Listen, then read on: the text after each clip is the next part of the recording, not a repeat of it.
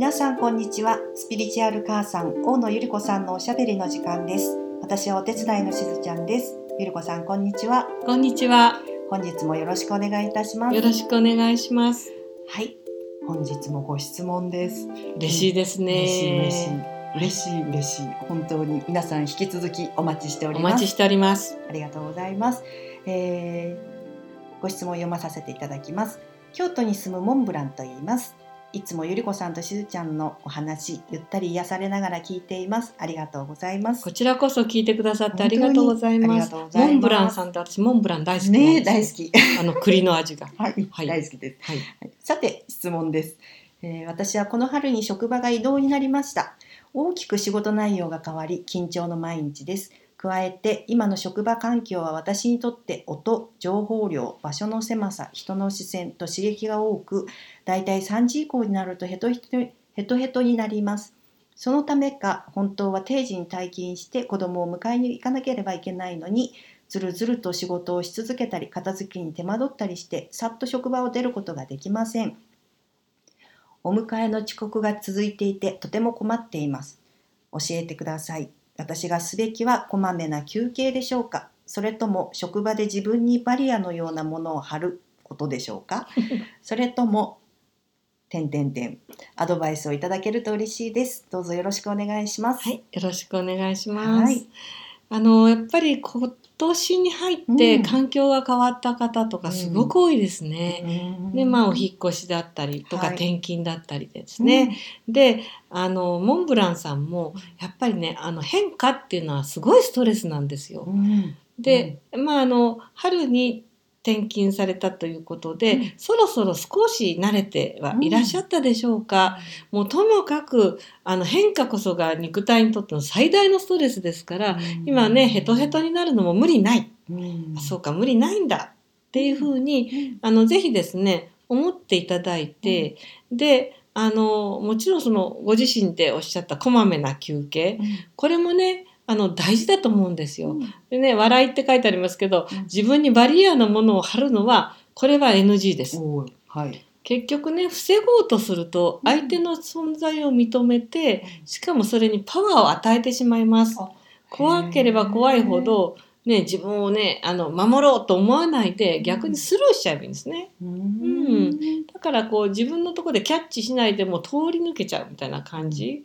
はい、でそのためにはですね同じその波動にならないで自分のそのバイブレーションを中心意識というか、まあ、波動を高めると言った方がいいのかな。うん。だから今ね多分いろんな新しい場所のストレスでねああ場所が狭いっていちいち思ったりとか、あなんだかあの人こっち向いてるとか私ちゃんとできてるかしらとか、きっとそういうことでとっても疲れちゃうと思うので、まあ、そういう時こそですね、まあ、休憩を取るだけじゃなくて中心意識ってねここでも何度か言ってますけれど、もう23回意識的に呼吸をして目を閉じて自分の内側のその光そのものの自分とつながってバランスを取るということが大事かな。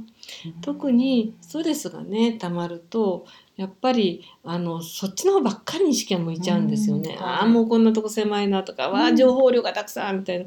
そっちにフォーカスすればするほどしんどくなってきちゃうので、だからある意味そのそこの3次元の部分から一個拡大した視点に自分を持っていくっていうことがすごく大事で、はい。だからその時に何かきっかけとなるねあの音だったりとか、あの私ってすごいあれが好きなんですよね。あのなんだっけゼフィールだっけ？チャラチャラチャラっていう音がするうんはいはい。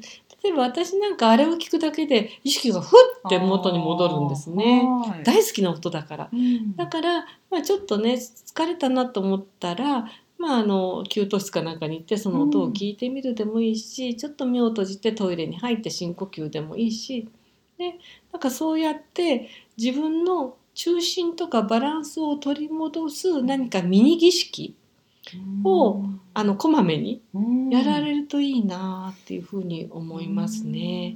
もうね疲れて当たり前だって環境変わったんだもん。うん。って覚えることもいっぱいだし。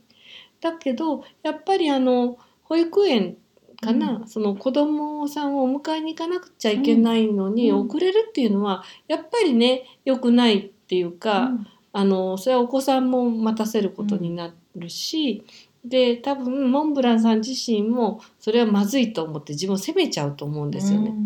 だからまずはね決断が大事ですね。うん。もうこのね、えっと、この時間に出ると。うんもう絶対それを自分に課してください。はい決める。はいそれは大事ですうん。だからまずは決める。ね、間に合う時間にもう最大この、ここになったら絶対にもうね、外の、うんこのね、オフィスの外に足を踏み出していると決めてください。